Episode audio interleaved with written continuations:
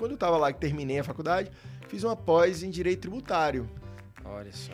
E aí eu disse, pô, essa é a parte mais fantástica do jogo. Porque mexe como todos os players vão se movimentar. Esse só repassar a cripto daqui para cá, é. será que tem um efeito? Será que tem um efeito de reporte? Né? Será que você tem que cumprir a obrigação acessória tributária? Então, é interessantíssimo. As pessoas confundem, né? O tributarista, ele não torce para você ser tributado ou você ser autuado, não né? ele, ele é, não fica. Ele quer te ajudar a, a, a encontrar essa eficiência. Quando você né? tem esse problema, você procura um tributarista.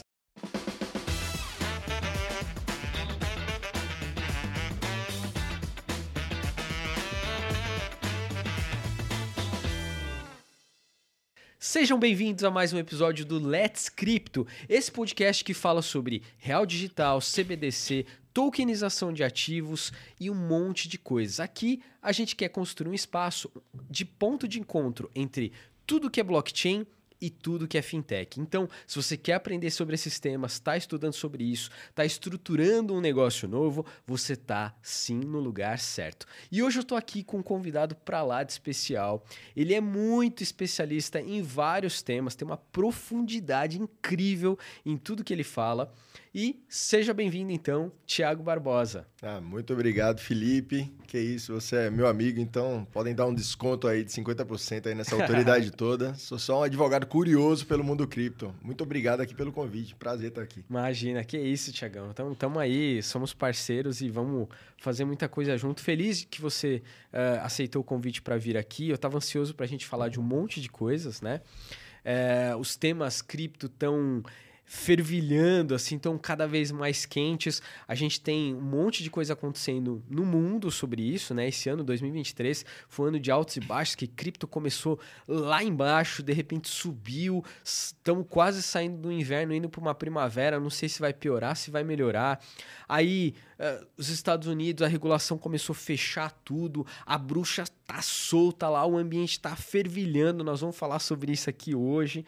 Uh, de repente, essa semana no Brasil, foi instaurada a abertura de uma CPI, né, de uma comissão parlamentar investigativa sobre as pirâmides financeiras com criptoativos Quero falar sobre isso aqui hoje e um monte de outras coisas, tá? Então, segura aí, acompanha a gente que até o final a gente vai tratar de um monte de tema. Se você realmente quer entender esse assunto a fundo, tá construindo algum business nessa área, tá querendo entender isso do ponto de vista mais de negócios, esse é o seu lugar, você não vai se arrepender de estar nesse podcast. É, Felipe, eu não sei no mundo cripto, mas o inverno aqui na sala que a gente tá já chegou, viu? Tá Porque bastante, o Rodrigo é. ali tá caprichando nesse é. ar-condicionado aqui, ele até subiu um pouco, eu tô tremendo aqui. Eu disse, que é isso? Será que é o inverno cripto? Será que é o inverno aqui do estúdio?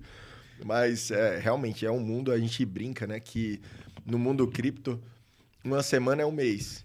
Né? É. Então, assim, só durante essa semana que a gente tá gravando aqui Muita coisa aconteceu, CVM se, se manifestando, CPI. Ontem mesmo estava voltando de Porto Alegre, vendo alguns projetos lá de tokenização. E quando cheguei no aeroporto para embarcar, comecei a receber ali é, ofícios da, da CPI, do pessoal comentando, perguntando o que eu achava. E eu tinha passado o dia em reunião, vendo uhum. alguns projetos de criptoativos. E não sabia. Eu perdi só amanhã. Amanhã, em um período da tarde, eu já estava super desatualizado. O que, que você acha? Se a CPI vai dar, não vai dar? Que CPI, pessoal? Peraí. Eu recebi ali. Então, é um mundo que se movimenta muito, muito rápido, né? A gente está passando aí uma caça às bruxas nos Estados Unidos. A SEC mas segura, é. segura que eu quero que eu quero que você fale disso com carinho, com cuidado aqui, porque o povo tá curioso para saber sobre esse assunto. Mas antes de qualquer coisa, Tiagão, para quem ainda não te conhece, eu vou pedir aqui para você se apresentar, né? Quem é Tiago Barbosa? Né? O que, que você estudou? Por que, que você escolheu essa carreira? O que, que você tem feito nos últimos tempos? Conta um pouco para a gente, para nossa audiência, de onde que você surgiu, né? E, e, o que, que você tem olhado, estudado, trabalhado nos últimos tempos? De que caverna você saiu, né? Exato, exato. Fala de onde você veio, que é. buraco você veio. Cara, eu, eu me envolvi com. Lá atrás, né? Fiz faculdade em Maceió, sou, sou de Maceió, lá em Alagoas. fiz faculdade de Direito Um, lá. um abraço pros alagoanos aqui nesse podcast. É, a cidade de praia mais bonita do Brasil, Maceió. e o que acontece? Eu sempre gostei muito da regra do jogo. É, sempre gostei de esporte, eu corro, já pratiquei diversos esportes ali. Sempre gostei de competição. E sempre gostei de entender a regra do jogo, como o jogo funciona. E tinha o pensamento de que o mundo inteiro funciona mais ou menos como um jogo. Né? Certo. Boa. E quando eu pensei nisso, eu digo, ah, eu quero saber como que funciona certos tipos de regras. Isso me fez me inclinar ali para fazer direito. Eu sempre quis fazer direito, não era aquele aluno que queria fazer outra faculdade ou ficava muito na dúvida sobre o que fazer, não. Eu queria fazer direito. Já era um plano muito, muito recente. Era um plano, só que era um plano de um estudante que não estudava nada. né? Eu acho até muito engraçado, porque se alguém está assistindo e estudou comigo no colégio, vai dizer, não, esse cara não é o Tiago que estudou comigo no colégio, porque no colégio eu não fazia nenhum sentido para mim.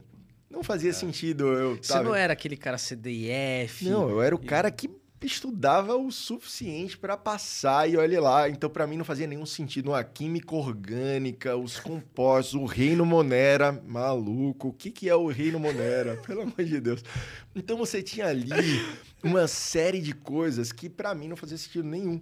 Na época, acho que fazia sentido inglês, geografia, história, mas nada muito além disso ali. Matemática era interessante, mas nada fazia muito sentido. Então, eu era um aluno péssimo, péssimo. Hum. É, E aí, quando eu fiz faculdade, quando eu entrei na faculdade, é, o meu gatilho mudou totalmente.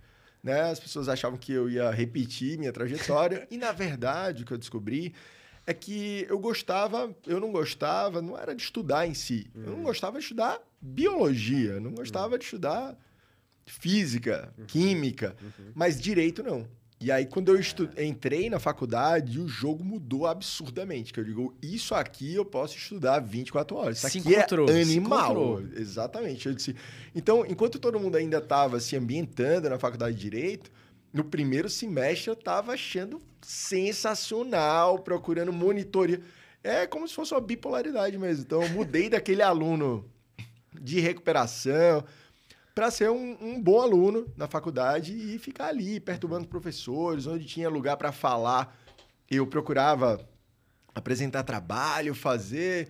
Então foi uma mudança de chave, assim. Que legal. E, e o engraçado é que todo mundo que entra no direito pensa, pelo menos, principalmente no Nordeste, tem uma grande facção de pessoas que entram no direito e o mercado de concurso lá é muito mais forte do que o mercado de advocacia. Boa. É, a gente está em São Paulo e aqui Mas aí, pra, tem... atuar como promotor, juiz, esse tipo de coisa? Exatamente. Ah. Então, a maior parte das pessoas, é, pelo menos em, em, em Alagoas ou no Nordeste como um todo, elas visam muito concurso público, carreira pública. Então, as pessoas já falam, não, e aí vai estudar, você é estudioso, você vai ser juiz, você vai ser promotor e Ah. etc. Então, a carreira pública é muito atraída. É, é diferente de São Paulo, que em São Paulo muita gente entra numa faculdade de Direito e já é atraído por grandes bancas, por Big Four, por auditorias. Então, É. Exato. a pessoa entra com múltiplos planos. Alguns... Ou vai pro trabalhista ali, que tem um espaço gigante. Exato. Então, às vezes a pessoa entra na faculdade de Direito e quer ah, já ser é, da Price, ou quer ser da, da Ernest Young, ou quer trabalhar num escritório gigantesco que domina aqui em São Paulo. E lá não é muito isso. Geralmente é, é carreira pública. E eu sempre pensei o inverso.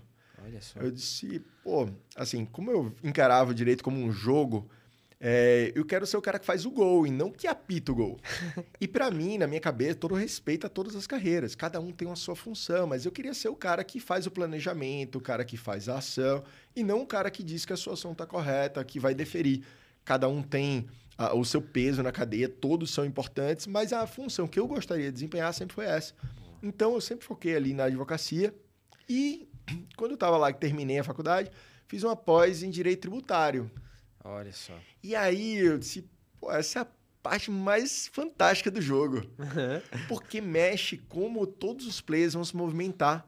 Imagina, se você está abrindo uma empresa e a gente está aqui no Let's Crypto, você tem um ecossistema de criptoativos, um ecossistema financeiro novo, e você tem um mercado B2B e B2C gigante. O que, que tudo isso tem em comum? O dinheiro vai se movimentar de um ponto para o outro.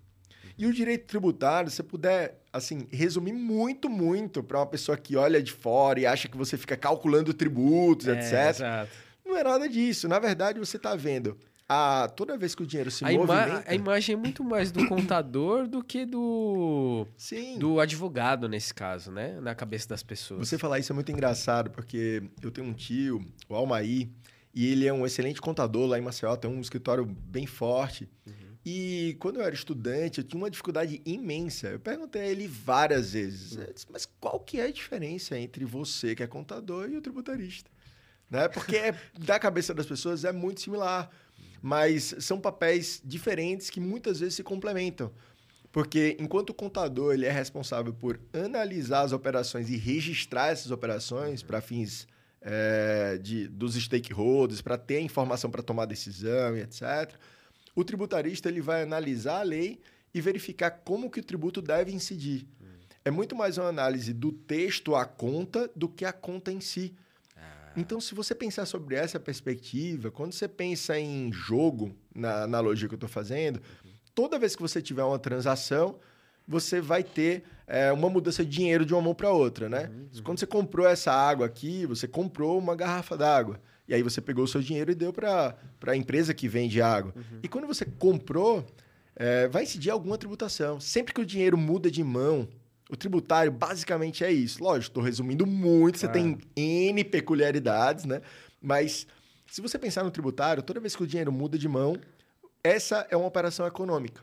Sobre essa operação econômica, geralmente tem uma hipótese de incidência, que nada mais é que uma regra jurídica que fala qual o tributo que incide ali. Todo mundo conhece isso na prática, só não conhece com essas palavras um pouco rebuscadas. Exemplo, quando você contrata alguém e paga um salário, você tem ali a incidência de um imposto de renda sobre o salário daquela pessoa que vai receber. Quando você comprou essa água, teve aqui um ICMS. Então, toda vez que você faz uma aquisição de algo, tem uma tributação. Toda vez que você ganha um rendimento, você vai pagar imposto de renda. E aí eu me encantei por isso, fiz uma pós lá de tributário. É, E aí eu pensei, pô, será que tem espaço aí para São Paulo? Lembrando que é muito interessante isso, que isso era 2009. É, E é muito diferente. Hoje Tá você. denunciando a idade, cuidado, hein? É, mas assim, não tem jeito, só já dá para perceber. Mas se você pensar, Felipe, em 2009 é muito diferente. É, a internet não era. O, você tem ideia, o Facebook, ele, eu fiz um Facebook quando ele ah, expandiu, abriu, foi em 2010. Então, 2009 a gente está falando de uma era ali que não era isso que a gente já conseguia ver o dia a dia de como era São Paulo, qual era o evento, etc. Era Web 1, praticamente, né? É. Porque era, você acessava a internet para ler jornal, mandar um e-mail, né? No caso, já tinha e-mail ali, e uma mensageria instantânea, mais ou menos, assim, porque o uso daquilo ainda era muito preliminar, né? Você não Muito. tinha o que a gente teve depois com redes sociais, grupos, comunidades e tudo mais. É acesso a aulas. E eu não sabia muito o que acontecia em São Paulo. O que eu sabia é que eu fiz a pós-graduação lá no, no IBET e de 15 em 15 dias ia um professor de São Paulo para lá para dar aula expositiva. O Instituto Fantástico, né? O IBET faz um, um trabalho excelente. E aí os professores, fui me encantando ali e pensei, pô, todos os professores estão em São Paulo. Será que não tem uma chance ali? O espaço. um espaço, eu não conhecia nada. Eu tinha vindo para São Paulo, passei uma única semana. Então, a minha experiência de São Paulo era uma semana de São Paulo. Entendi. E aí acabei fazendo minhas malas e vindo para cá, sem nada certo. Não tinha nem um escritório, um emprego, nada certo, né? Separei um, um dinheiro lá para tentar, entre aspas, a sorte aqui em São Paulo. Porque na minha cabeça, como todas as empresas estão em São Paulo, ia ter mercado para tudo. Claro. E aí eu disse. Faz sim, é uma lógica que faz sentido, É, eu né? disse, pô, se o mercado financeiro está todo em São Paulo, todas as empresas têm uma sair de lá, não é possível que tanta gente assim goste de estudar direito tributário. Deve ter vaga sobrando. E eu comprovei minha teoria, que realmente em São Paulo tem vaga sobrando para direito tributário, porque é um mercado que sempre cresce, é um, de certo modo, complexo, e nem todo mundo está disposto a encarar ali a leitura e etc. É. Que, que isso, o sistema tributário brasileiro é facinho, não é? É. Ah, todo mundo quer vir para cá, as empresas é, é. é super tranquilo. Estamos é. voltando uma reforma tributária aí que. Hoje, tá, nessa madrugada. Exato, né? tranquilíssima, né? Não precisou nem negociação. Eu ali. acho até engraçado que muita gente pergunta, disse, Tiago, é, vai ser aprovada agora a reforma tributária, então vai ficar muito simples e os advogados tributaristas vão perder espaço. Digo, é um inocente. é um inocente, né? né? É um inocente realmente o cara que pensa isso, porque sempre você vai ter. Se a gente está discutindo hoje uma Constituição que foi colocada ali em 88, 5 de outubro de 88 e até hoje você está discutindo o alcance de dispositivos constitucionais, tal, como que isso chega. Imagina agora que vai mudar tudo a quantidade de debates que vão ter, né? Mas é. assim, voltando, eu vim para São Paulo e vim na doida mesmo, como a gente fala, né? Eu disse, ah, com a, botei meu, coragem. botei meu coragem. currículo no Cato. Ah, é, olha só. Não saudoso. é que eu vim e tinha conhecido, não. Assim, um dos meus grandes amigos, o Lucas, eu conheci ele na rua do escritório, porque eu tava procurando, mandei um e-mail pro São Paulo de Barros Carvalho. Okay. E ele tinha um grupo, tem até hoje, um grupo de estudos aqui. E eu mandei um e-mail para ele, lá de Maceió, e disse: Professor Paulo, eu gostaria muito de participar do seu grupo. Olha é, só. Grupo de estudos. Uhum. E, e, ele me mandou um e-mail, Tiago, será muito bem-vindo. E eu peguei um avião e vim. Eu marquei uma entrevista para o São Paulo, conversei com ele e participei. Aquela então, admiração. Aquela né? admiração, participando de um mundo novo ali, né? Sim. Então, vim para o congresso do IBET também nesse ano. E aí, lancei meu currículo no Cato e na OAB, sem contato nenhum. Não conhecia nenhum advogado, não tinha um advogado aqui que uhum. eu, ah, me abre a porta, nada. Botei lá e não deu outra. Quando deu um mês, eu fui contratado num escritório. E aí ingressei aqui no escritório, depois fiz um Ia fazer um mestrado, porque eu vim com essa ideia. Se vou para São Paulo fazer um mestrado em Direito Tributário. Boa. Na PUC, que é uma né? oportunidade de network ali também, Sim. né? É, você a, conhece pessoas. Avançar, né? Ali o que eu tinha é. aprendido em, em Maceió. Mas eu mudei um pouco a rota. E aí eu, decidi, eu achei que eu ia ficar muito acadêmico. Ah. E aí eu decidi fazer um LLM. Não era seu plano virar um professor, é, inicialmente? Não, não era. Né? O meu plano sempre foi advogar, mas eu sempre tive um pé na academia porque eu acho que. Eu acho muito engraçado quando uma pessoa fala que. Ah, não, eu gosto mesmo é da prática. Uhum. Porque na minha área não tem uma prática sem teoria. Imagina, o direito ele é puramente a aplicação de normas escritas. Uhum. Eu não posso ser o cara da prática. Sim. Eu posso ser até um, um, carpinteiro que é da prática. Eu aprendi a executar esse ofício e eu sei executá-lo ali. Eu consigo aprender, né? Eu posso ser um músico. É, é que talvez as pessoas confundam a a advocacia é, do tribunal, quando você vai defender uma causa e Sim, o mais. exercício Exato, efetivo. É, com... é. é, mas de, de certo modo... Que é, que é uma mise-en-scène de 10, 5% de tudo que aconteceu Sim. na vida daquele processo. Né? Inclusive né? ilude muita gente, né? Exato, engraçado, tem é. muita gente em casa e aí você assiste Suits, né? É, exato. Você vê um é. episódio, uhum. o Mike Ross lá... Resol... Diálogos. Resolveu um... Ele, O que é que ele faz, o Mike Ross? Ele dorme numa sala do escritório. No outro dia o problema está resolvido, ele tem aqui uns 10 Red Bulls já que é. ele consumiu, ele, ah, achei o caso. E na verdade, aquela operação que o Mike Ross ele resolveu em um dia, ela dura três meses. São três meses olhando documento e cópia de processo, é. e detalhe. Ligando então, para as pessoas. Ligando e vai, é. reunião, e senta com a empresa. Então é engraçado, como você tem que resumir, ia ser muito chato um episódio é. de surto de três meses do Mike Ross lendo o processo, né? E é. indo e voltando numa due diligence. Mas é, quando você faz isso, você pega uma, uma fase estranha, digamos assim. E aí eu fui para um LLM. Eu fiz um LLM do societário no INSPER para complementar ali o entendimento tributário. Gostei bastante. Depois isso sempre advogando. É uma baita casa também, né? O INSPER é, é fantástico. Principalmente economia, direito, administração. É, é, impressionante que o LLM do INSPER, ele, o primeiro módulo, os, os, seis primeiros meses, você não tem contato com direito. Hum. Então as matérias são de economia, contabilidade gerencial, Boa. que são matérias fantásticas. Elas abrem sua mente para você conversar com o empresário. Porque, hum. na verdade, você está você quando presta assessoria jurídica, você está tentando dar mais eficiência para o business da pessoa. Perfeito. Né? Então, como melhor você entender a máquina, é, total, é, total. mais sentido você a consegue A natureza ali do negócio é... Não adianta só saber a lei de cor se você não sabe Exato. como é que funciona a engrenagem. Não né? faz sentido, é. né? Então, eu fiz esse LLM societário, sempre advogando, comecei a ser assistente nas aulas, depois fui professor na pós-graduação da PUC. Uhum. Hoje eu dou aula ali na pós-graduação da PUC e do IBET como professor conferencista. E fui evoluindo ali, perturbando, entrei no mestrado da USP, fiz o meu mestrado na USP em Direito Tributário, né, para analisar ali conceitos de direito tributário e direito privado. E aí eu já estava inserido na cena aqui, já tinha, tipo, hoje tem vários amigos aqui em São Paulo.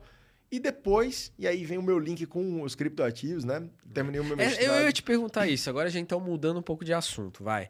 Você já fez uma bela de uma apresentação. Todo mundo que senta aqui nessa cadeira, eu olho para a pessoa e falo assim: meu amigo, mas me explica o seguinte: quando foi o momento sua cabeça explodiu, seu momento eureka, assim? Aquele dia que você acordou e falou: meu amigo, blockchain, criptoativos. Que negócio é esse? Bitcoin, não é o Bitcoin, é. a coin da praia lá do é. Jorginho. É o Bitcoin mesmo, lá do Satoshi 2008. Quando e como foi esse dia, se você lembrar, é claro. Não, Conta mundo, pra gente. Todo mundo tem esse momento e esse momento é marcante, né? Tô eu aqui no mercado tradicional de, de direito tributário, terminei o meu mestrado em 2017, e aí é, Tava no escritório um belo dia, 2018, uhum. e chegou um cliente que fez algumas operações com criptoativos. Certo. Eu disse, nossa, não é um, o Bitcoin, já tinha ouvido falar, 2018, mas estava envolto em outras coisas. Tá. CARF, não, não era aquele, não era o tema do dia a dia. Crédito de PIS e COFINS, eu estava vendo outras coisas, deduções de imposto de renda, outro, outro enfoque total. E chegou isso para mim. Era um pessoal muito jovem, como todo mundo do cripto, falando uma coisa que eu não entendia. E eu parei. E eu lembro muito que a gente fez uma reunião no escritório uhum. e ele fazia arbitragem. Tá. Então ele abriu. Explica para o pessoal o que é arbitragem. O que é arbitragem? É, o que é arbitragem? É, o que é arbitragem? A arbitragem consiste em você comprar um ativo numa corretora por um preço, verificar que ele, ele pode ser vendido em outra corretora com uma diferenciação no mesmo momento quase. Né? Então, eu posso comprar um Bitcoin por 150 mil numa corretora, numa exchange, e vender ele por 152 numa outra corretora. Essa operação de compra seguida de venda aqui, eu estou arbitrando um preço, e essa é uma operação de arbitragem. E aí, o que, que esses garotos fizeram na minha frente? Uhum eles ligaram o notebook, eu disse, não, preciso entender. E aí eles chegaram já com toda uma bagagem de vocabulário. É. Não, porque eu compro na Exchange, eu não sei... Aquela língua nova. E eu, meu Deus do céu, não tô entendendo nada nesse cara falou, meu irmão. Aí eu disse, não, peraí. Eu disse, senta aqui. Hum. Pluga esse cabo HDMI aí. Bota na tela. Faz uma operação que eu preciso ver. Aí ele acessou. Ele disse, olha, isso aqui é um Exchange. Tá. Eu comprei agora. Disse, o que é isso que você comprou? Eu disse, é um Bitcoin. disse, depois você me explica o que é um Bitcoin, mas vamos, no certo, assim, no detalhe. Eu disse, não, mas presta atenção. Aí ele abriu duas então, abas. Então é 2018, não tinha nem IN 1888 ainda. Não, não. Tá depois nós vamos explicar isso, mas vai, segue a história. Não, nada de IN, nada, é. nada. Não, não, tinha nada. Uhum. E aí eu vi ali, ele pegou e abriu duas abas e ele comprou no Exchange e ele vendeu na outra. Tá. Aí só aqui, Thiago, eu comprei aqui por X, não lembro qual era o valor na época, e vendi. Então eu ganhei tanto. Aí eu disse, agora eu vou fazer de novo. Aí ele comprou e ele vendeu. Aí ele disse, então, ó, nessa operação aqui eu ganhei X, não lembro quanto era, sei tá. lá, 100, 100 reais. 100 reais. É, 100 reais. Só que eu vou fazer isso o dia todo. E eu venho fazendo isso o dia todo. Eu disse, meu Deus do céu. Rapaz. Aí minha cabeça já começou a pensar o outro lado da programação, né? Certo. Eu acho até engraçado, porque nessa minha perspectiva de jogo, de jogo, uhum. direito a um jogo, né? Eu acho que o, o, tributarista, ele é como se fosse um programador, ele vê o que está passando por trás do game que você está mostrando. Certo. Porque para ele, ele está fazendo uma transação e comprando e vendendo, um trade, uma arbitragem. Para mim, ele está fazendo uma alienação sujeita a ganho de capital. Então, eu estou vendo a programação que está rodando por trás da, da, negociação dele, Como né? o direito tributário vai interpretar essa, Exato, essa, qual- essa narrativa É aqui, igual, né? é igual os programadores, né? Se você pega aqui o celular e pede Isso. sua comida, Exato. você só clicou no botão, mas o programador É. sabe qual é a interface do front-end, com back-end, como a informação chega, como ela... Então, para mim, a mesma coisa de front-end e back-end, ela é o tributário. Então, quando eu vi aquilo, eu tava vendo o back-end, minha cabeça tava... E eu tava vendo o número, que eu disse, cara... Aí ele disse, Thiago, eu vou apimentar isso aqui. É, eu construí um, um bot, um computador, automatizei e eu consigo fazer essa operação de 5, 5 segundos. Caraca, sozinha. Isso não é possível. Aí eu disse, mas e por que que o preço, como é que pode o preço tá tão diferente numa corretora e na outra? Ele disse, Thiago, esse mercado é relativamente novo, não é regulado e as pessoas não padronizaram o preço. Então, para fazer uma analogia muito forte para quem está em casa, é como se eu fosse no- o preço do dólar não fosse é, padronizado e eu conseguisse comprar um dólar E não tivesse mercados integrados internacionais, não, né? não há mercado integrado e não há padronização. Tem casas de câmbio vendendo dólar. Eu pudesse ir numa casa de câmbio numa rua, comprar o dólar a 5 e vender esse dólar na outra casa de câmbio, na outra rua, por R$ 5,10. O exemplo é exatamente esse. Lógico, como você está no mercado de câmbio regulado, com todas as amarras, as casas de câmbio vão ter variações microscópicas entre um e outro e ou praticamente o mesmo preço. E você ainda tinha que pegar de um lugar e ir para o outro. No mundo cripto, Você eu tá consigo mesmo dar dois lugar, cliques. Eu não preciso de uma rua para outra. Eu abro duas abas. Eu pego o meu navegador, abro duas janelas e eu compro em uma e vendo na outra. E o pior, não é uma rua para outra. Eu compro num país e vendo no outro. Sim. Eu pego uma exchange que tá na Argentina e vendo em uma que tá nos Estados Unidos. Então, assim, uma coisa que, eu disse, meu Deus do céu, o que, que é isso? Então, eu fiquei nesse dia muito bugado, não consegui entender, não sabia se era real, se era esquema. Primeira coisa que a pessoa pensa. Claro. É um Cara, golpe. É um golpe, é uma pirâmide, não, tudo isso que, que se pensa, disse, isso não pode. E aí ele passou a me explicar, disse, não, mas como assim um Bitcoin? E aí aquela questão toda, e se quem criou? Ih, ninguém sabe. Ninguém sabe não, cara. Você tá me enrolando, não é possível que isso aqui é... é- Imagina você em frente ao juiz tentando explicar isso naquela época, né? Hoje Não. talvez. Ninguém sabe, o código é aberto. Disse, quem dá o valor? O mercado. Disse, quanto valia? Disse, não, há, há alguns anos atrás valia um dólar, agora vale 10 mil dólares e passou a 30. Eu disse, não é possível. Disse, o que, que é isso? Aí Eu fiquei ah, abismado e foi o meu primeiro contato. E aí, qual que foi a ideia ali, Felipe? É, passei a estudar, fiz um estudo tributário para esse pessoal sobre os riscos. Logo na sequência, caiu para mim um ICO. Aí eu disse, nossa, existe um mercado real disso aqui. Caraca. Aí eu fui ver um. ICO, um white paper, tava naquele boom de ICO, Sim, sim, 2018, vários, 19 era, ali, aham, é, eram perfeito. muitos. E aí eu trabalhei no ICO e de lá para cá eu me aprofundei sobre um tema, é, direcionei o meu doutorado, porque eu tinha ah, a ideia de fazer o doutorado, eu entrei no doutorado na USP também, Tá. e pensei em estudar sobre meios de pagamento, que é algo que está tendo uma revolução, você sabe muito melhor que eu, tem aí o Banco Aberto Exato. disseminando uma informação fantástica nesse sentido. E aí eu disse, pô, vou estudar meios de pagamento, esse mundo está mudando. Tá. E aí eu redirecionei. Eu disse, olha, o meu doutorado vai ser sobre a tributação dos criptoativos. Eu vou verificar a natureza jurídica, como tributo e etc. Estou aí na reta final, naquela sofrência aí da reta final. e acabou que eu me cerquei de, de criptoativos por todo lado, porque eu passei a investigar isso como é, interesse pessoal, direcionei o meu doutorado para isso. Em 2020, o escritório onde eu participava, ele fez uma fusão com outro Olha que só. atendia o mercado Bitcoin. Ah. Então, de 2020 até hoje, a gente está aqui em 2023, por sorte do destino, eu caí num escritório que analisava tributariamente as operações, do- os tokens, da maior exchange do Brasil. da maior exchange da América Latina, Exato. né? Então, eu, ca... eu caí ali num negócio fantástico. E passei a ter uma experiência prática, porque eu atendi esse. Olha que timing, hein? O timing foi perfeito. O, o universo me jogou ali. Então, nesse, nesse momento, de 20 até hoje, qual que foi a minha coisa? Eu tinha trabalhos todos os dias. Quando você vai lançar um token, quando você vai vender um token, qual é o efeito para exchange, qual é o efeito para o investidor, qual é o efeito para quem está tokenizando o ativo.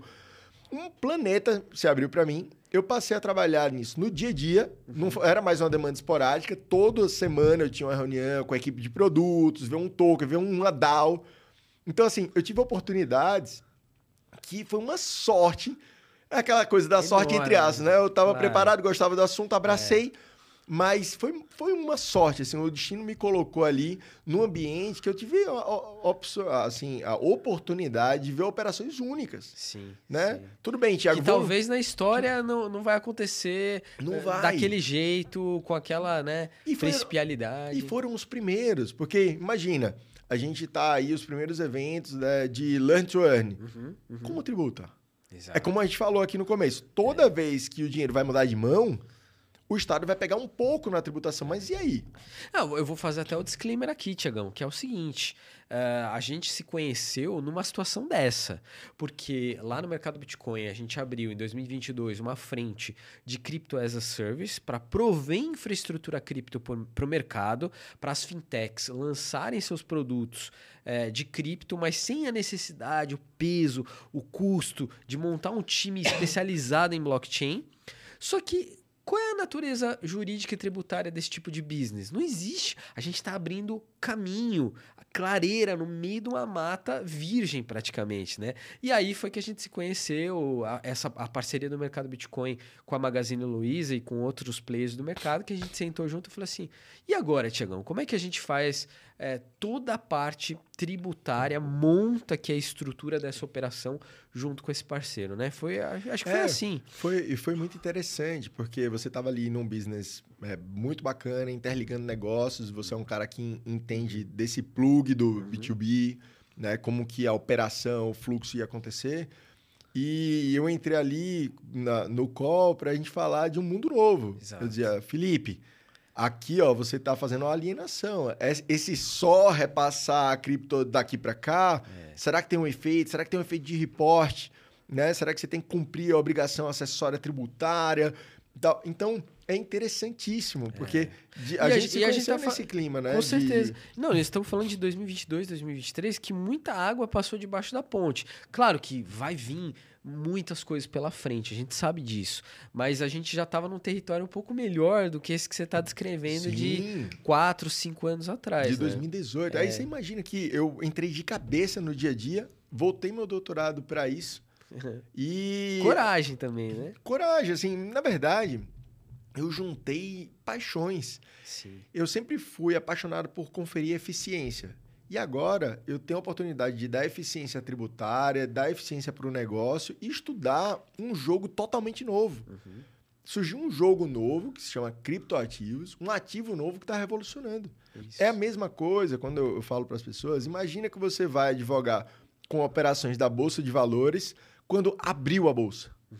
As pessoas estão vendo qual é a, a, natureza, como que se transaciona, como que registra, qual é o efeito tributário de A e B. E a gente está nesse momento histórico de criptoativos. né? Então, eu acabei me cercando por todos os lados. E mais ainda, agora em 2023, né? Eu, no ato de loucura, né? não bastasse que já estava tocando o doutorado, o escritório, tudo ali a corrida, ligado a cripto, meu tudo. filho, Joaquim, que já está nascendo no mundo cripto, né? Claro. Tá com dois anos aí, mas... Criança Web3, os meus também, os meus também. Criança Web3. E tocando tudo isso ao mesmo tempo, eu disse: olha, essa discussão que a gente tem, Felipe, quando a gente se encontra ali num, num blockchain festival, em eventos, ela é muito avançada. A gente fala sobre tokenização num nível muito avançado, por exemplo. Sim, é verdade. É, só que existe uma gama enorme, a maioria das pessoas não sabe nem o que é um cripto, é nem o que é um token porque esse mundo é muito novo. É verdade. Então, pensando em mastigar essa informação que eu estou vendo de forma mais, mais rebuscada, entre aspas, no doutorado, com muito juridiquês, uhum. eu abri um canal no YouTube Perfeito. que se chama Tributando Cripto. Tô até reavaliando um pouco esse nome, que eu achei que com o passar do Vamos tempo foi... pivotar isso daí, Tiagão. É, eu fui passando a falar não só da tributação, mas o que é um token, ou qual que é o impacto, quais são as novidades. Talvez ele tenha aí um rebranding, né, para ficar chique. Mas o, abri o canal do Tributando Cripto para dar instruções básicas sobre o que é um token, qual é o efeito tributário. Quando você paga, aqui em São Paulo você tem restaurantes que já recebem pagamento em Bitcoin. Sim. E aí, será que tem efeito tributário? É. Qual, É, qual é é, a eu- diferença entre uma compra e venda de qualquer Normal. mercadoria e serviço, né? É, com moeda fiduciária e E criptoativo? com criptoativo. Exato. Então, tudo. é- e esse é um grande mote. Se o dinheiro troca de mão, o Estado pega um pedaço em forma de tributo. Geralmente é assim. Você faz uma doação, tem um imposto sobre doação. Se você compra uma, um imóvel, tem um imposto sobre transmissão de bens imóveis. Se você ganha uma renda, tem um imposto de renda. Herança, qualquer coisa. Tudo. Então, qual que é o grande detalhe? Essas movimentações em cripto, eu queria falar isso de forma fácil. Então eu falo ali, teve até um episódio que eu falei do, do carnaval que teve em Jericoacoara, que era o Carnaval Bitcoin. É. A praia dos bitcoiners. A praia dos É. bitcoins e tudo lá era pago em Bitcoin. Uhum. Eu disse, ah, para o estabelecimento que recebe Bitcoin, você sabe qual que é o efeito? Como que você registra? Depois que você vende, tem ganho de capital, tem um monte de coisinhas que você precisa saber, inclusive para a pessoa que paga em Bitcoin. Não, e cenários, né? Porque tem gente que recebe em cripto, já vende a cripto na hora, já converte a cripto na Sim. hora, porque precisa da moeda fiduciária, não quer correr o risco da volatilidade. Tem Mas tem, segura. tem business que não, que o cara mantém ali e aí ele vai, conforme o fluxo de caixa, ele vai eliminando, vai é, liquidando aquele ativo com ganho ou sem ganho. E, Sim. e aí? Como é que aí, como é, que fica? pois Como é. que ele registra? Qual que é o valor? Então, eu abri o canal do Tributando Cripto e jogo um vídeo lá toda semana. Toda terça-feira tem vídeo novo no canal. Boa. Por coincidência, o vídeo dessa semana, ele decorreu de uma aula que eu dei.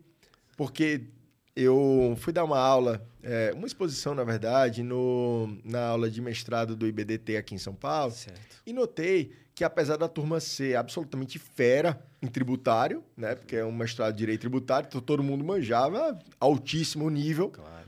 Mas quando a gente ia para a parte de criptoativos, Aí. boa parte da turma não tinha contato. Então, vinham perguntas: o que é um token, né? Para que, que ele Qual é serve? a natureza do Tipo, token? O que é um, o que é, qual a diferença de um token do NFT? É. Então, eu fiz um vídeo que eu joguei agora, nessa terça. Sendo que token é um mundo, né, Tiagão? Sem querer te interromper, mas assim, Sim. tem o token do jogo, tem o token do ingresso, tem o token é, do- Que, é uma moeda, um- uma moeda. Isso, um- uma, uma, criptomoeda, né? Um- Uma unidade de conta só, uma unidade contábil. Então, assim, é um mundo que É um mundo. não, não, não é, o, o objeto em si ele também não traz toda a informação. né? Sim, só que a gente tem que ter o, o cuidado, como você é um grande especialista, quando eu falo que é um token, na sua cabeça veio 300 exemplos e variações. Sim. E esse é o cuidado que eu acho que eu, você e todo mundo da comunidade tem que ter quando vai falar com um cara que está entrando no mundo. É, e aí eu botei o vídeo falando o que é um token e para que serve. Abordando bem no básico, usando inclusive o São João. A gente está agora na época de É, São João. exato, é. Como exemplo, né? Ontem eu estava numa reunião e o cara, um tributarista excelente, ele disse, mas Tiago, como que funciona? Como que é um token? Eu disse, ó, você já conhece um token. No São, todo São João é 100% tokenizado. Exato. E não é em São Paulo, não. Sabe aquela moedinha que você compra no Claro. caixa da, da festa junina? Desde sempre, aquilo é. é. um token. Uhum. Porque o token, ele representa alguma coisa.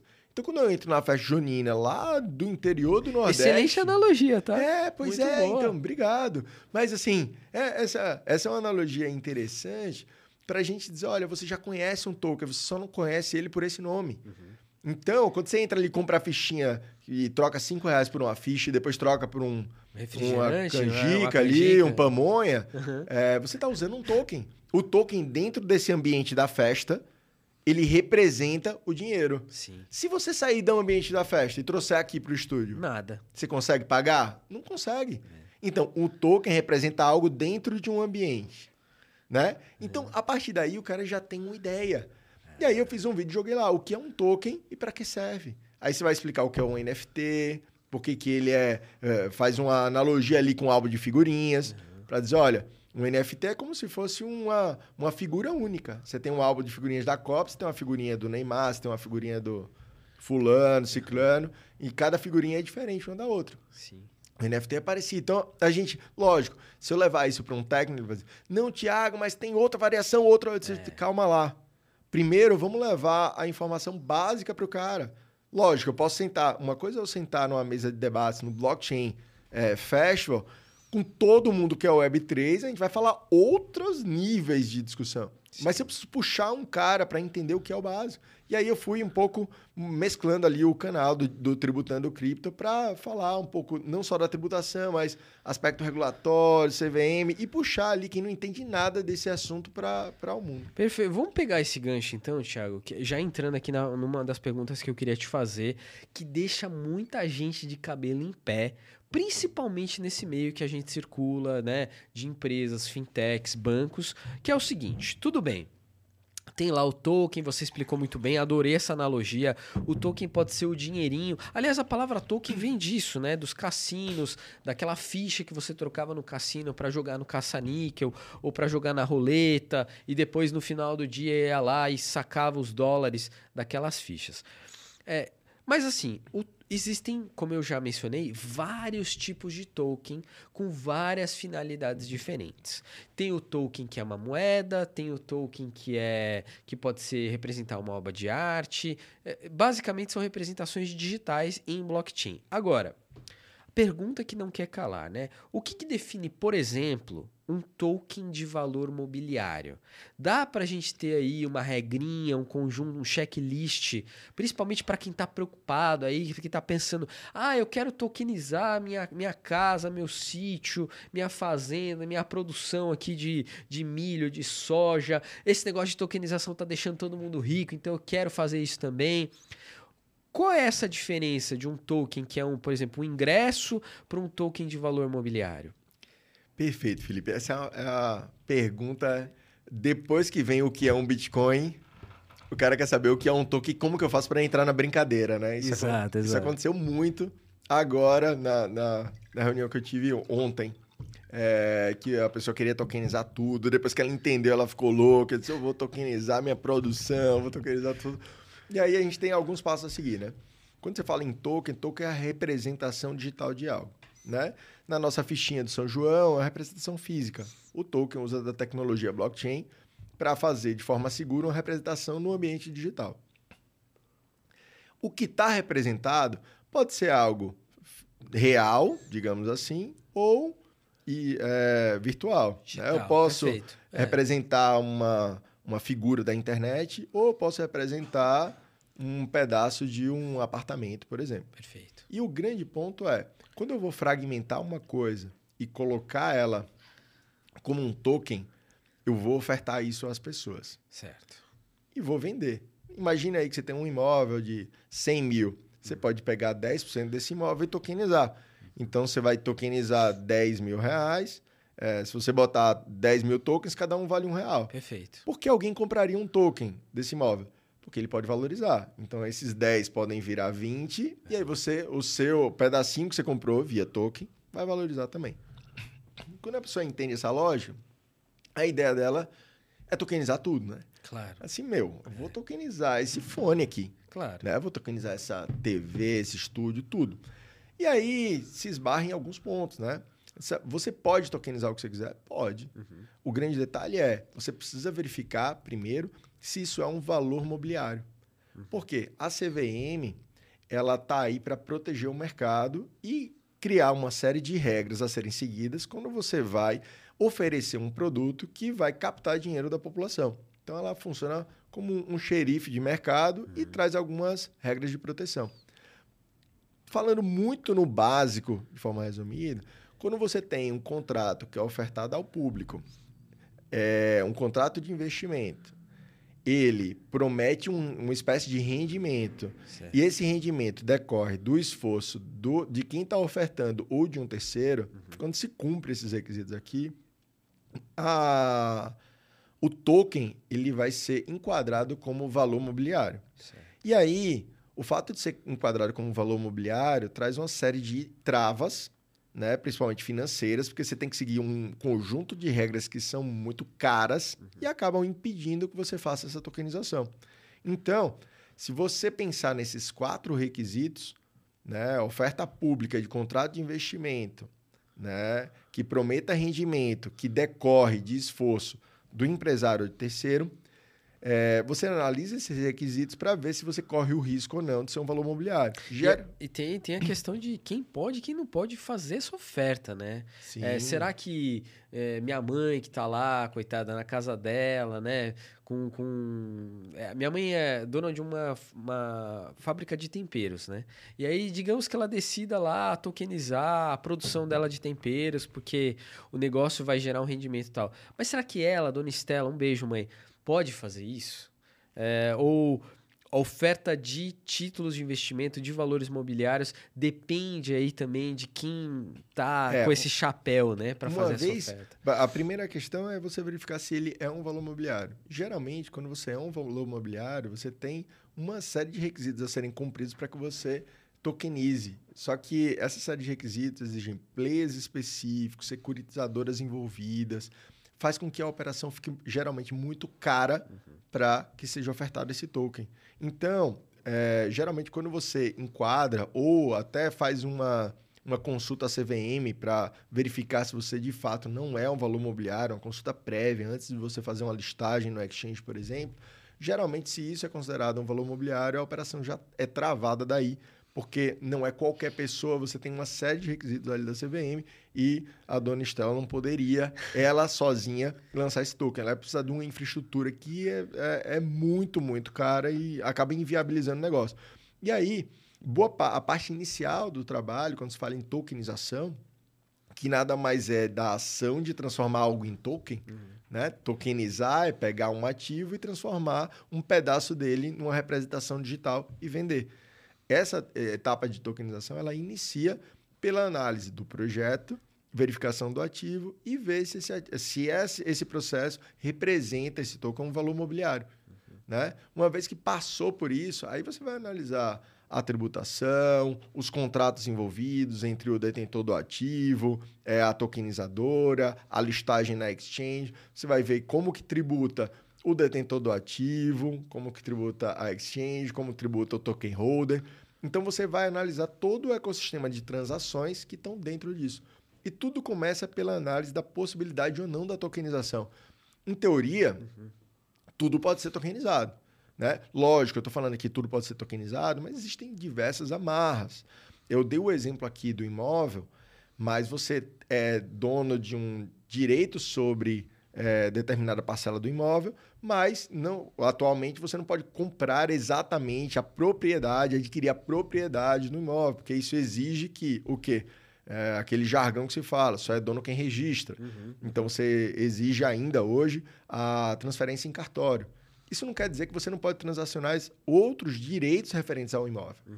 Né? Como eu falei, eu posso investir é, no imóvel locação, sem ser ainda dono N dele. outras coisas, né? Exatamente. Então você tem uma série de, de questões que podem ser tokenizadas. É, sempre de, de, olho nisso. E sempre que a pessoa vem com um projeto de tokenização, é, como você bem falou, você tem mil utilizações. Eu posso lançar um token que me dá direito a serviços dentro de uma rede social, né? dentro de um ambiente de um jogo. É. Eu posso lançar um token que vai valorizar de acordo com o valoriza o meu imóvel. Às vezes uma marca quer lançar o token dela do programa de fidelidade para dar um desconto para aquela comunidade, para aqueles token holders, como a gente ah. chama, né? É, essa é uma questão muito importante, Felipe. Boa, você tocou boa. pelo seguinte: quando você tem a lei do, dos ativos virtuais, né, a lei dos prestadores de serviço de ativos virtuais, você tem a designação de que programas de fidelidade vão ser excluídos né? dessa seara. Dessa né? seara de ativos virtuais. Então, é muito importante isso, porque é, a gente nota que dentro de um token existem uma multiplicidade de funções. Cabe muita coisa. É, cabe tudo ali dentro. E aí, qual que é o desafio do tributarista? Né? Quem está aí do outro lado e for tributarista, é, a gente teve durante muito tempo a discussão de incidência de ISS ou ICMS. Né? Para verificar se a incidência ali é um serviço, é uma prestação de serviço, incide ISS, Imposto sobre Serviço, ou é uma venda de mercadoria, incide o ICMS. imposto sobre circulação de mercadoria. Só quando você vende um token que dá acesso tanto a uma prestação de serviço como a uma mercadoria, e aí, o que que incide? O que, que prepondera? Essa, essa natureza híbrida é muito híbrida, complicado, tá tudo ali dentro. Né? Então, É. assim, é, é muito interessante você verificar que isso vai trazer desafios regulatórios, desafios mercadológicos, e para quem é do direito, é um jogo novo. Claro. Eu preciso enquadrar na minha programação de direito o que é que vai incidir. Então, as discussões anteriores restritas a software, por exemplo, é, se é ISS, CMS, é uma discussão Exato. que é, É um Pedro produto ou é um tempo. serviço, né? Está Exato. sendo no aplicativo. E isso para token ganha uma nova conotação. Eu vou aqui fazer o, dar o exemplo do token da reserva. Exato. A reserva lançou há pouco tempo um NFT, um non-fungible token, que dá direito a você resgatar um tênis. Ele é, ele é a representação digital, ele tem o tênis 3D, né? Ele tem um tênis 3D. Ele permite que você resgate um tênis físico Aham. e ele ainda te dá desconto, benefício, acesso exclusivo a, a algum- a alguns benefícios. Ao marketplace da reserva. ao marketplace. Note a quantidade de coisas que está aí. E primeiro, primeiro ponto, bater palmas, porque é fantástico, Claro. né? A empresa que está saindo aí na case. frente, fazendo um case fantástico, né? E, e eu fico muito feliz de ver o Brasil tomando a ponta é, dos cases, né? Total. Não é um negócio mais que você chega aqui e diz, então, eu vim Tem da Califórnia. ideia, Exato, né? é. né? Eu vim da Califórnia, porque É. a frase é Eu essa. tava com o Pe- o Pedro Weber aqui há duas semanas atrás, ele veio do Alabama e ele falou: é, Cabral, em 2020, o centro de estudos da minha faculdade já estava tokenizando a República dos Estudantes, tinha um programa de. E, aí eu falei, meu amigo, só que assim, agora no Brasil a gente já tá vendo essas coisas tanto quanto lá Sim, fora, né? eu, eu acho que a gente está despontando aí. Então, um case desse da reserva, primeiro, é para bater palma. Uhum. E segundo, sobre a minha perspectiva, né? Cada um vai olhar sobre uma. Você vai olhar sobre o B2B e sobre o ponto de vista de programação. E qual a minha programação? É verificar qual a tributação disso, qual que é o efeito disso, qual que é o contrato que vincula isso, esse contrato está correto, não está, regular, está dentro do regulatório, isso aqui, está... É, então você tem uma, uma série de questões tributárias, regulatórias, contratuais aí que envolvem. Eu acho fantástico. Veja, a gente está vendo produtos que são totalmente inovadores. E aí eu estou colocando a minha interface, o meu layer ali, que é a, a questão da tributação e da, do direito como um, um todo. Então, Não, maravilhoso, maravilhoso. Então vamos avançar um pouco mais essa conversa, que a gente falou aqui bastante de tributação, regras do jogo, de como estruturar as coisas. E a gente está passando um momento um pouco delicado, eu diria, ou talvez diferente, quente, um momento forte, assim, né? Mundial, né, Tiagão? Então, você que ficou aqui esperando para ouvir isso até essa hora, vamos trazer o, esse assunto para a mesa, né? Vamos colocar o bode na sala, que é SEC, SEC, né, o principal regulador de mercados do mundo, lógico, regulando o mercado estadunidense, né, americano, mas com que reflete vários outros mercados, uma vez que o dólar é a commodity monetária global. Neste momento está processando as duas maiores corretoras do mundo. E muito no viés de que ah, tem aqui uma prática é, de é, venda, de negociação de valor mobiliário enrustida em outro instrumento. Então, a bruxa tá solta nos Estados Unidos. O que, que vai acontecer, Tiagão? Será que é, essa bruxa vai pegar todo mundo? É, essa é uma questão muito, muito forte e que deixou todos os investidores e players tensos demais, né? Primeiro que tudo que acontece nos Estados Unidos, a gente acha que vai ser replicado aqui, né? Exato. A novidade chega lá primeiro, depois chega aqui. Acontece muito. Acontece muito. É aquela coisa que agora a gente vai usar aquela brincadeira. Acontece muito, mas é raro. Que agora vai passar a ser raro. O que, que vai passar a ser raro, na minha opinião, tá? Aqui é opinião super pessoal. Acho que essa caça às bruxas nos Estados Unidos vai ter um efeito positivo para o Brasil. Acho que antes a bruxa pegava uma vassoura, não sei qual era a autonomia da vassoura da bruxa, mas hoje a bruxa pode pegar a vassoura dela e vir para o Brasil, cara. Então, o que, que eu acho? Eu acho que a bruxa vai pegar a vassoura lá dos Estados Unidos e vai vir para o Brasil. Porque ela consegue se instalar de forma mais rápida, de forma digital, ela tem menos burocracia e, principalmente, veja, Brasil está despontando aí para ser um grande player no mercado de criptoativos. A gente não vê em nenhum lugar do mundo um presidente do Banco Central e um presidente da CVM que, é, que são crypto-friendlies. Eles falam o tempo inteiro, eles são entusiasmados com o assunto, eles não têm claramente por objetivo travar o, o, o mercado.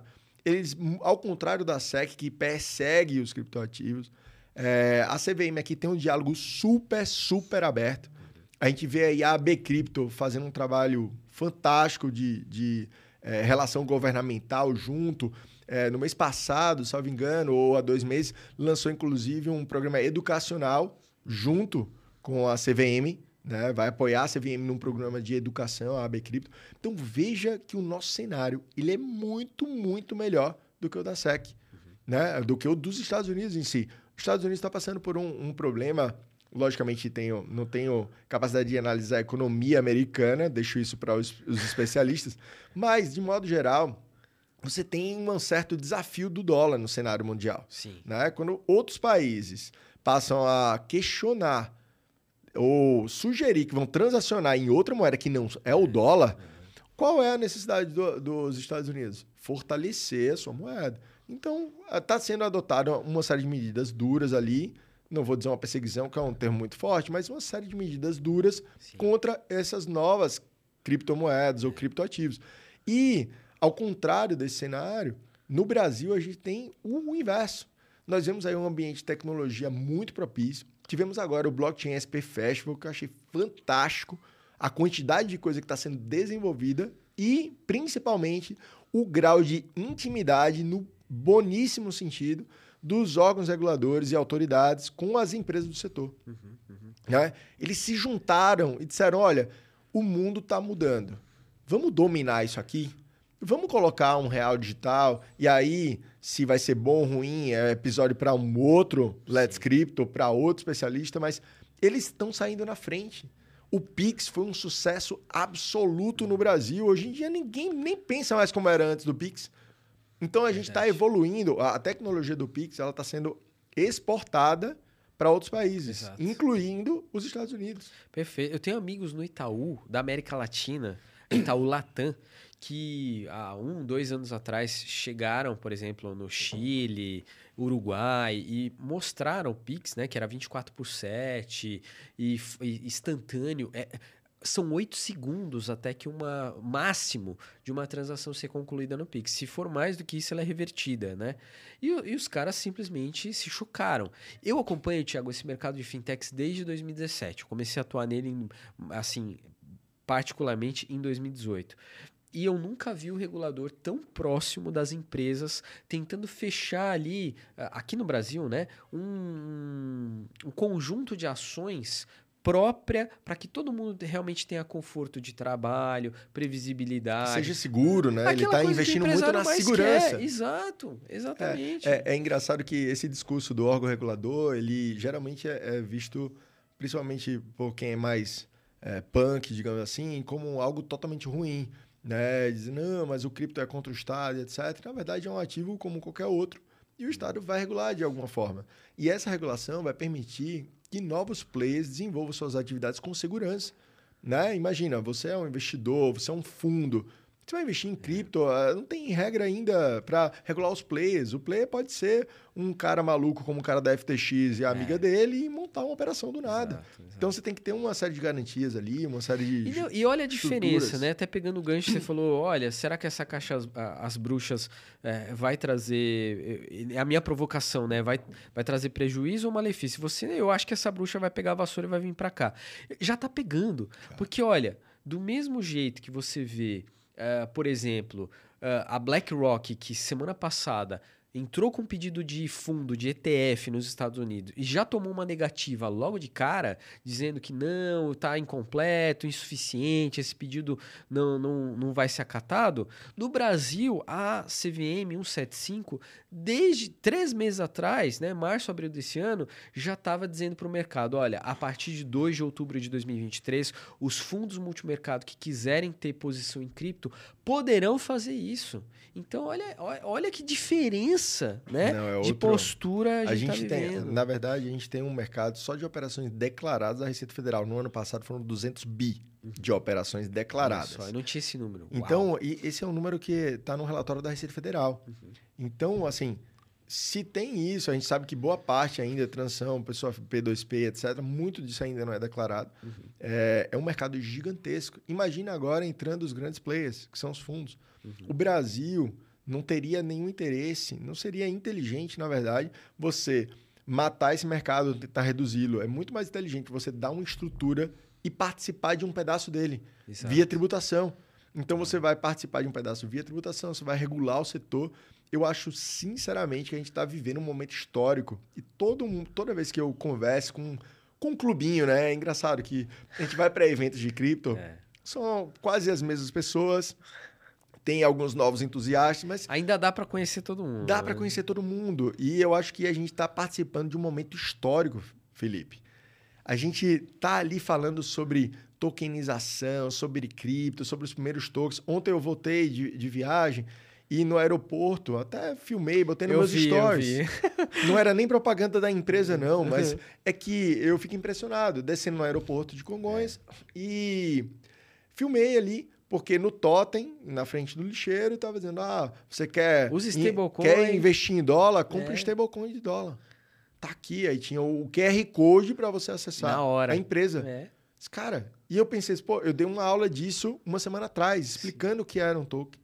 Botei um vídeo falando o que é stablecoin. Então tá todo mundo nessa, nessa ideia, né? Então Sim, sim. o ecossistema tá abraçando. É. Desci no aeroporto aqui. Não, e, vo- e você pega países onde a volatilidade da moeda é mais alta do que a dos criptoativos, né? E não é muito difícil. Aqui na América Latina tem dois exemplos aí: Venezuela e Argentina. A moeda fiduciária oscila mais, tem mais, muito mais inflação do que uma série de, de criptoativos. Eu- As pessoas estão fazendo isso. Eu Eu, tenho amigos que foram, conhecidos nossos, até do, do meio aí. Fernando Urich, por exemplo, esses dias filmou toda a viagem dele utilizando cripto para pagar o café, a água, porque é, ma- é mais fácil, é mais é, tranquilo, é mais barato ele pagar um café com BTC, por exemplo, usando o Lightning Network, do que ah, converter para peso, aí vai ficar lá 30 dias, o peso já perdeu a, é, o valor. É um Eu vou negócio- apertar ainda mais o seu exemplo, Felipe. Pensa só uma coisa, você tá falando sobre vantagens, né? Aham, sim, E eu vou levar esse exemplo ao extremo. Eu vou levar para sobrevivência. certo. Você teve agora, há pouco, uma guerra entre Rússia e Ucrânia. De modo a proteger. O, quando você tem uma paralisação, seja de, de moeda de ucranianos, por exemplo, um cara que vai ser refugiado, ele perde todo o dinheiro dele. Alguns casos, tem assim, inúmeros casos de, de pessoas que conseguiram pegar o seu dinheiro na Ucrânia e comprar Bitcoin. E aí você, quando você sai da Ucrânia, de uma situação de guerra, você, você acabou conseguindo levar parte do seu patrimônio, ou até todo o seu patrimônio. Né? Porque você colocou ele num criptoativo que é inconfiscável. Então, vai além da eh, questão de facilidade. Nesse caso, é uma questão de sobrevivência. Perfeito. Né? Eu tive num evento agora na terça-feira e a pessoa estava contando um caso de um residente na Venezuela que conseguia passar pela fronteira, prestar serviço, só que ele não podia voltar com dinheiro, não tinha como fazer câmera, não tinha como fazer nada. Ele conseguiu receber em criptoativos, botava na wallet dele e voltava. Então, você tem um tipo de utilização, uma proteção por ter esse tipo de ativo Claro. muito forte.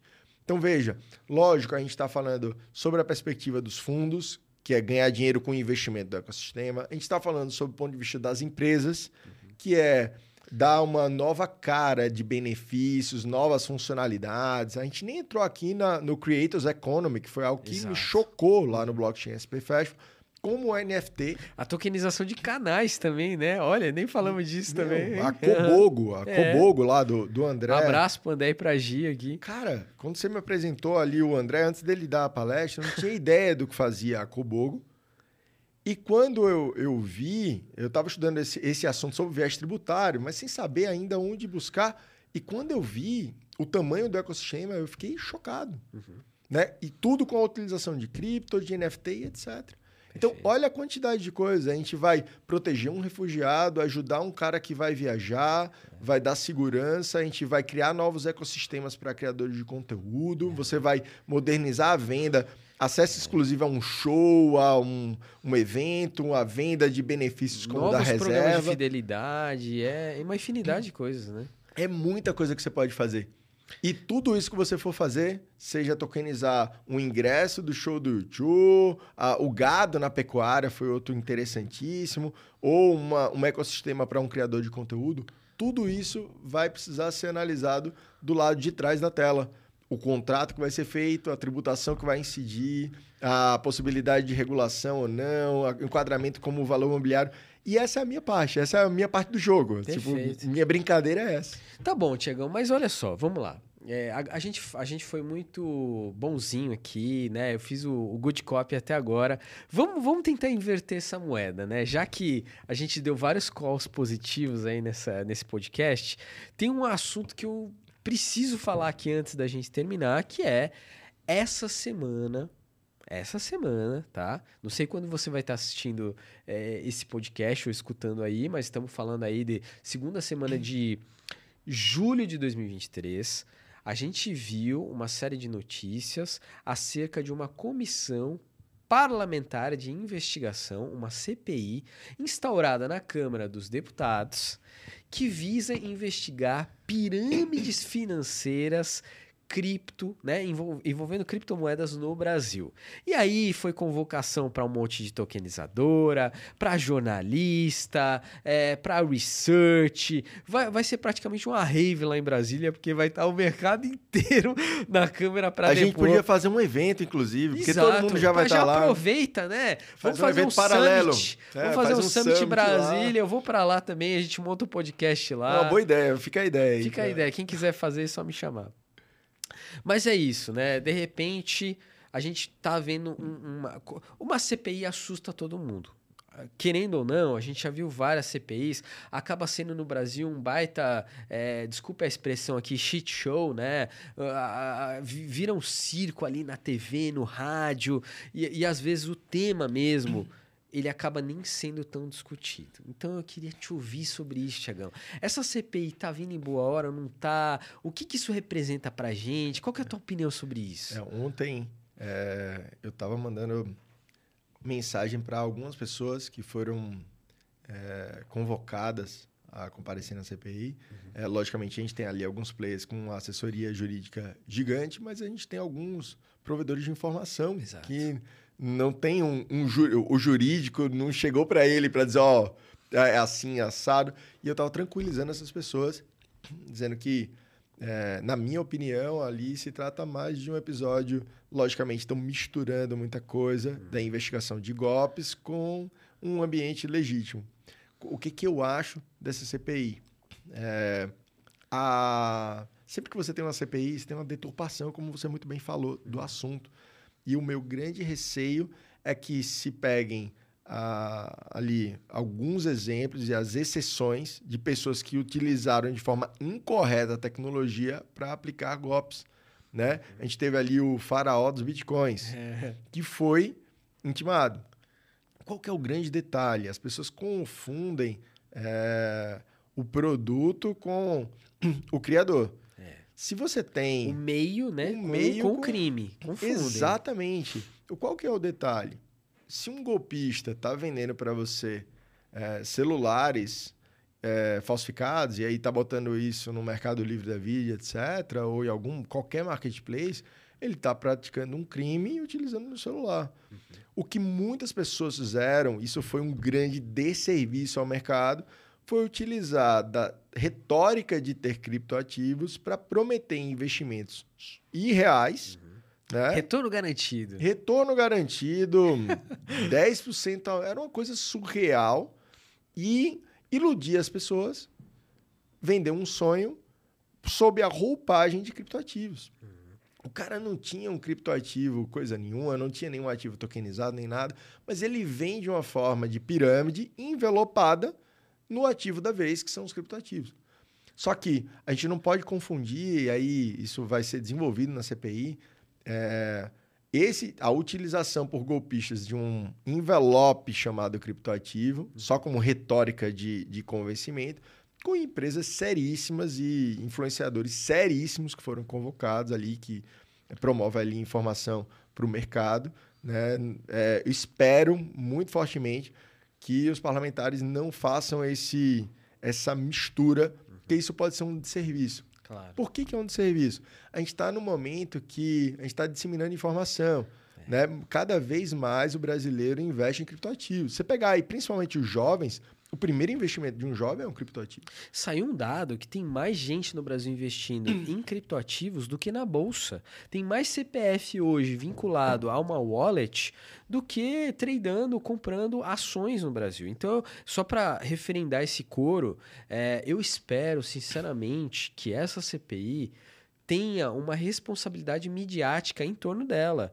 Porque se todo esse tema for vendido para gerar mais audiência, abordando o assunto de maneira errada, a gente vai ter de novo um cenário lateralizado, com dificuldades, com medo, que é todo tipo de sentimento que a gente não precisa nesse momento. Então, assim, Perfeito. que sirva para a gente construir melhores leis, espaços, condições para esse mercado se desenvolver também, porque a gente está aqui trabalhando, gente. É, é nada mais, nada menos do que isso. São dois atores né, que a gente precisa é, de uma torcida forte. Primeiro, os parlamentares, que vão conduzir os trabalhos. E segundo, da mídia. Né? Porque a gente sabe que algumas vezes é midiático você só colocar as palavras criptoativo, golpe, 20 bilhões. Pronto. Já Acabou. gerou audiência automática. Aí no mesmo dia você chega e diz: Ah, não, estou investindo em criptoativo. Isso é golpe, isso é. Então é, é muito importante diferenciar. Da mesma forma que você tem ações na bolsa de empresas seríssimas, às vezes você tem ação, ações na bolsa de empresas que não estão tão é, consolidadas ou tão higienizadas, digamos assim, nos seus números. Então, o mesmo caso vai acontecer quando você tem tokens lançados. Né? A gente fala aqui do Bitcoin, que é o principal deles, mas você tem várias empresas lançando tokens de redes sociais ou que dá acesso a serviços, você tem tokens de time, fan tokens. É preciso verificar. Alguns deles têm um projeto sério por trás e outros é, não tem nada. É só um lei, é uma meme coin. Né? Então você tem aí milhares de, de tokens e é preciso estudar. Assim como você não vai investir em qualquer empresa, né? É, sem conhecê-la ali, no criptoativo é a mesma coisa. Por isso que a maior parte das pessoas começa o seu investimento por Bitcoin, por Ethereum, que são empresas mais consolidadas, né? Assim, Bitcoin sendo um ecossistema e Ethereum sendo um, um sistema ali bem mais consolidado, né? Então, eu tenho uma grande torcida aqui que a mídia e os parlamentares não misturem para fazer esse serviço. Acho que não vai acontecer, porque a gente está vendo que é interesse do governo fazer esse ambiente ganhar corpo aí, até porque sempre que a gente fala de ambiente que ganha corpo, as pessoas às vezes confundem, né? Quando você fala que a indústria, quando o, você não está defendendo só o dono daquele negócio, não. Você está defendendo todo mundo que vai ser. Quando você tem um mercado aí que avança Incluindo gigante, consumidores. É. consumidores, funcionários, né? Qual a quantidade, qual é o déficit hoje de desenvolvedores nas empresas, Exatamente. no governo? Você tem salários altos aí de 20, 30 mil reais e você não consegue ocupar a posição, Exatamente. porque o cara está programando para fora e ganhando em dólar. Então, você imagina, é a quantidade de pessoas que precisam para as casas de research, para tudo isso. Então, quando você fortalece o ambiente, não é só o dinheiro do investidor, não. Você tem todo o ecossistema. Imagina o Lucas Pinsdorf, ele fez um negócio muito bacana. É, para quem não conhece, recomendo muito a assinatura do Substack dele, que é o Caverna Cripto. Caverna Cripto. Um abração, Lucas. O Lucas, que é um cara fera demais, ele além de advogado, além de advogado ele soltou o terno e foi ali para a área da tecnologia e abraçou a fundo. E ele fez um mapa ali da- das, das empresas, é, dos escritórios, de tudo que circunda, das tokenizadoras, das, enfim, de todas as empresas, das exchanges, todas as empresas estão dentro do ecossistema. Então, se você olhar, é um ecossistema que já tem um bom corpo aqui no Brasil. E ali não é só uma figura no, na foto e no, no organograma que o Lucas fez, não. Tudo aquilo ali são centenas de pessoas. Muitas. Quantas pessoas estão dentro do mercado Não, do Bitcoin milhares, da é, vida, da, exato, da é. Foxbit, de várias outras empresas tokenizadoras e, e por aí vai. Então você tem ali um ecossistema forte de que cresce junto com uma, um fortalecimento. Então a gente tem aí crescimento de regulação, gera mais confiança, mais dinheiro de grandes players.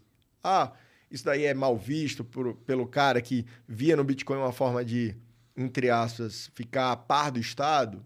É. Mas na verdade é que quando você é um cidadão que está dentro de um determinado Estado, tirando casos aí muito fora da com Daniel Fraga da é, vida, desaparecido. Sabe? Desaparecido, mas você não, não consegue ficar fora. O Estado não quer saber. Ah, se você quer ser um, um cidadão ali que não está submetido às leis brasileiras, vá morar em outro país. e aí você pega uma cidade. E isso acontece bastante, a gente recebe no escritório e não tem problema nenhum. É, você pode ser um cidadão é, de Portugal, você pode se tornar, ser um residente fiscal na Alemanha, no Paraguai, você tem, inclusive na Alemanha é um caso muito interessante, né? Porque você, depois que você roda o criptativo por um ano, hum. a venda dele é não tributada. Olha só. Né? Meu Deus do céu. Venha, Brasil! Eu quero isso aqui! então, assim, imagina esse negócio. É. Assim, não, para incentivar o road, Lógico. É, qual que é a. É que com a Mica agora talvez mude um pouco as coisas. Mude, né? mas temos uma janela aí claro, de oportunidades. Claro. Você pode ir para o Paraguai, você pode fazer muita claro. coisa, mas assim, se você mora no Brasil e é residente fiscal no Brasil, não tem, não tem como. Não tem jeito. Ah, tem muita gente aí, ó, tendo muitas pessoas físicas. Ah, mas eu nunca declarei, tá tudo errado, tá tudo. É, nunca falei para o fisco que tinha isso.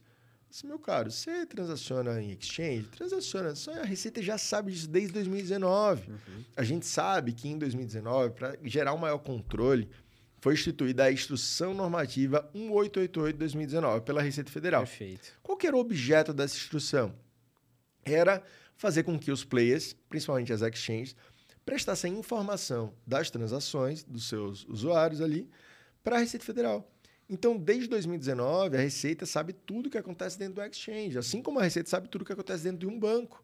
Uhum. Então, de 19 para cá, quem transaciona em exchange, a Receita já sabe tudo isso. Então, ela está cruzando os dados. Esse ano, de 2023, a gente teve qual foi a novidade? Declaração pré-preenchida. É.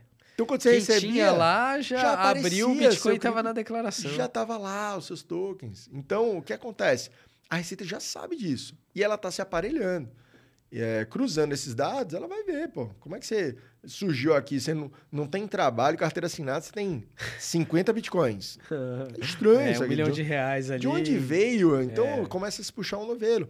E, então, as pessoas confundem, né? O tributarista, ele não torce para você ser tributado ou você ser autuado, não né? ele ele é, não fica. Ele quer te ajudar a, a, a encontrar essa eficiência. Quando você né? tem esse problema, você procura um tributarista. Eu sempre uso uma analogia. Pessoa, não, Tiago, você tá, eu não estou agorando o investimento de ninguém, tá? Eu uso sempre essa analogia. Um ortopedista, ele não fica na pista de skate torcendo para a pessoa cair e quebrar o joelho. para ele arrumar mais cliente. Pra ele arrumar, é. não, vai lá, dá essa manobra agora. Uhum. Não é isso que acontece. Na verdade, quando você dá uma manobra que você se ferra, você vai procurar um ortopedista. Ele não fica torcendo para você cair. O tributarista é a mesma coisa. Eu tô torcendo para ninguém ser autuado. Eu tô vendo uma situação de queda, porque eu digo, ó, se você nunca declarou, a Receita sabe tudo isso, o que, que vai acontecer? Ela vai cruzar esse dado e vai te autuar, cara. Aí você precisa é, verificar se você vai pagar o tributo agora, se você vai fazer uma, uma denúncia espontânea para reduzir a sua tributação, tem que fazer todo esse cálculo ver qual o risco que você vai correr. Se você, mesmo assim, você não quiser pagar o tributo, você tem que saber pelo menos o risco que você vai correr. Exatamente. Né? Você não pode ir na cega e dizer, não, vou dar essa manobra aqui. Eu pego meu skate, vou na, naquela big ramp lá do, do Bob Burnquist. É. Ah, não, vou saltar esse canyon aqui. Disse, Cara, tá, tá ligado que é um canyon? não é um... A queda é grande. A queda é grande, meu. É. Você tá ligado que é um canyon? Você não vai pegar o skate e andar na, na rampa do Bob de boa. Uhum. No tributário é a mesma coisa. Então eu não fico torcendo para ninguém levar a queda, mas tô informando para que você saiba qual é o tamanho, qual é Antes a precaução. De pular, venha, venha, venha cá que antes é... de entrar no jogo, né? Eu não posso entrar no campo de futebol com a bola na mão. Exato. Não faz sentido. Tiagão, a gente já está se encaminhando para o final. É, eu quero foi maravilhoso, adorei. A gente poderia ficar aqui duas, três horas conversando. Tem um monte de outros temas super importantes. Volte aqui, te espero novamente para a gente continuar esse papo. Mas para as pessoas que escutaram esse podcast, que querem te encontrar, querem encontrar Thiago Barbosa, o Tributando Cripto ou outras iniciativas que você vai lançar ainda esse ano, dê seu jabá, né? Como os seus handles, seus arrobas, uh, seus links, a gente vai deixar aqui na descrição do episódio. Mas mensagem final aqui, por favor. Hora do jabá, Felipe. Muito obrigado por me receber aqui. Acho que Let's Crypto aí vai bombar. É um serviço de informação importantíssimo. Assim, tenho evoluído muito desde que a gente se conheceu, porque é uma troca de informações. Aí você entra com informações com outro olhar e eu venho ali com o jurídico. Então, cara, muito obrigado pela troca de informação, pelo convite de estar aqui no eu Let's Crypto. Para mim é um prazer falar sobre isso. Então, sempre que precisar, a gente está sempre em contato. Esse mundo, você sabe. Então, uhum. em duas semanas mudou tudo, né? E para quem quiser me encontrar nas redes sociais, meu arroba aí, né? É. Thiago Barbosa W. Ou o do Tributando Cripto. No Barbosa W eu falo sobre tudo ali. E no Tributando Cripto ele é um pouco mais restrito. Tem um perfil no Instagram e um canal também no YouTube. Não esqueça aí de se inscrever, de ativar o sininho, né? E toda aquela questão dos youtubers. No YouTube eu me destino ali, no YouTube do Tributando Cripto, a falar não só de tributação dos criptoativos, mas trazer um pouco de conceitos básicos para informar aí quem é da empresa, quem quer tokenizar uh, o seu ativo, ou para quem quer trabalhar com isso no futuro, né? Eu acho que é uma tecnologia muito importante e a gente tem que fazer esse trabalho, não só de ver isso na prática, mas de trazer mais gente para o ecossistema.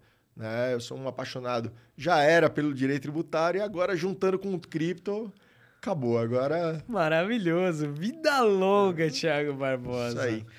Pessoal, eu adorei. Esse foi mais um Let's Crypto e a gente se vê no próximo episódio. Valeu!